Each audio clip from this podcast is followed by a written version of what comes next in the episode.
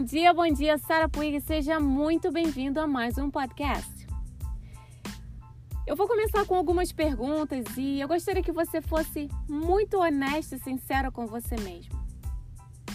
Você está onde realmente gostaria de estar?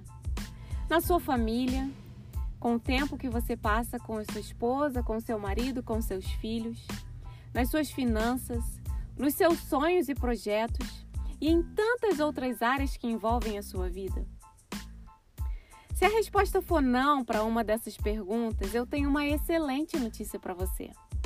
Você ainda tem muito a aprender com as suas próprias experiências. Isso é maravilhoso.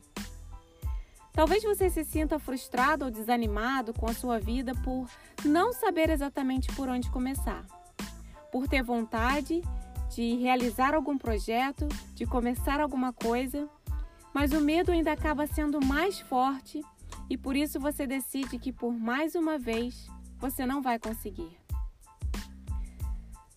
Talvez você tenha planejado um milhão de coisas para fazer ou seja motivado por alguma coisa temporária, um vídeo, uma conversa que você ouve, você começa a acreditar que é possível. Mas ainda assim você percebe que quando acorda no dia seguinte, você simplesmente não vai dar conta mais uma vez. Eu tenho uma coisa para te dizer, se você está nessa situação. Os seus sonhos serão para sempre sonhos se você não decidir enfrentar os seus medos e os desafios que levam para você conquistar seus objetivos, custe o que custar. O maior erro da sua vida pode estar em esperar a oportunidade certa aparecer. Às vezes ela não aparece. Você precisa criar a oportunidade. As conquistas vêm depois do fracasso, depois de inúmeras tentativas de alguém que tentou e nunca desistiu. Se ainda não deu certo para você hoje, mude a estratégia. Tente mais uma vez amanhã. Ou outra vez amanhã. Ou depois de amanhã. Continue tentando. Você é eternamente responsável pela sua vida e pelas suas escolhas.